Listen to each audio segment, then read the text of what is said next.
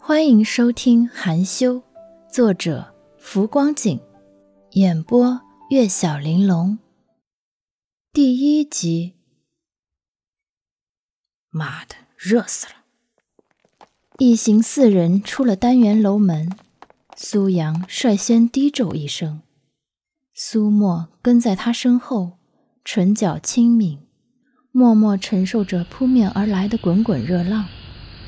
七月初的安城，气温已经飙到了三十多度，大中午走在阳光下，皮肤火辣辣的，好像随时都能被烤焦。他出神的功夫。边上的张雨薇撑开了蕾丝镶边的浅紫色太阳伞，手一抬，将最后出门的许少辉拢了进去。许少辉和苏阳同龄，现年二十三岁，是乡镇初中的同学。初中毕业那一年，两个人都没有上高中，一起念了所中专院校。十八岁毕业后，又一起经历了两年的打工日子。而后，何姿在住宅小区负一层租了块地方，做起了收发快递的小生意。赶上了好时候，三年下来攒了些钱，两个人都买了车。苏阳交了百分之五十的首付，买了辆银白色别克凯越；许少辉则交了百分之三十首付，顺着女朋友张雨薇的心。买了辆大红色昂克赛拉。张雨薇比许少辉小一岁，林氏人。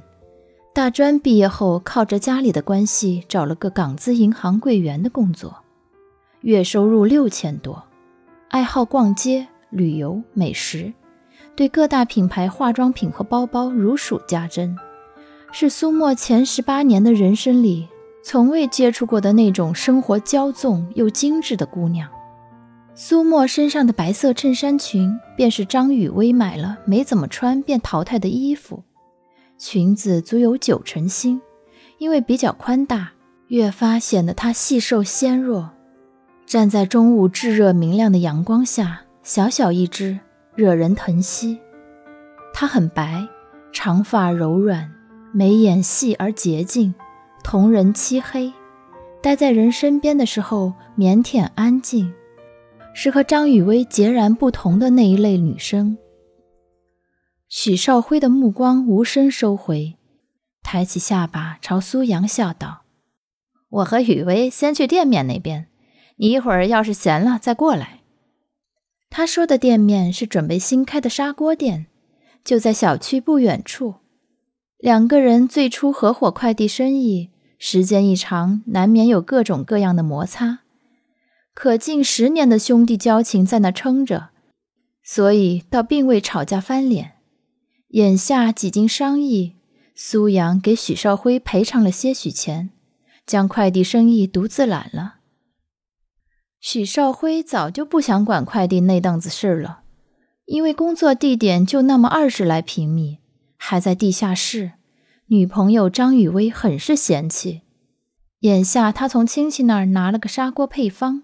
投资十万租了一间店面，目前正待营业，准备过两年凑个首付买房结婚。因为这未来指日可待，张雨薇这几日心情分外愉悦，以至于都同意了许少辉为了省钱继续和苏阳合租的决定。苏阳和许少辉从学校一出来便一直合租，起先是城中村民房。后来做起快递，便在这小区租了个两居室，共同分担每月一千多的房租。张雨薇和许少辉谈上后，便一直想搬出去，哪曾想这两年房价飞涨，他们原先住的两室房租都涨到两千多。几人和房东交涉无果，半月前便打算重新找房子了。也就在那之后没多久。苏阳回家见到了苏沫，苏沫是他们林家的小姑娘，比他小五岁。小时候她是村里娃娃头，经常领着苏沫一起玩。苏沫的身世比较复杂，外婆是洛城人，当年跟母亲逃饥荒，到了他们清水县甘霖镇大泽村，被苏沫外公的父母所救，便有了苏沫外公外婆这一桩婚事。苏沫的外公是个老实巴交的贫农，外婆却生得好，肤色白，狐狸眼。当年村子里不少男人被迷得神魂颠倒，大家私下都传。苏沫的妈妈并非他外公的亲生女儿，不过这事情真相如何，苏阳也不得而知。他知道的是，苏沫的外公外婆育有一儿一女，女儿也就是苏沫的妈妈，当年未婚先孕生了苏沫，生下来不久，她便喝老鼠药自杀了。苏沫从小被舅舅和舅妈养大，寄人篱下十几年。所以性子腼腆乖巧，他舅舅舅妈原本对他也还行，共吃穿共念书。可今年初春，一场冰雹砸了北方大部分地区，农村闹了荒，怨声载道。苏阳那天回到家，正好听见隔壁闹出动静，苏沫的舅舅和舅妈在为苏沫的婚事吵架。他舅妈觉得自己身为一个外姓人，含辛茹苦将外甥女养到成年，已是仁至义尽。农村的女孩子无父无母，就算学习成绩不错，将来找个一月三四千的工作也顶了天。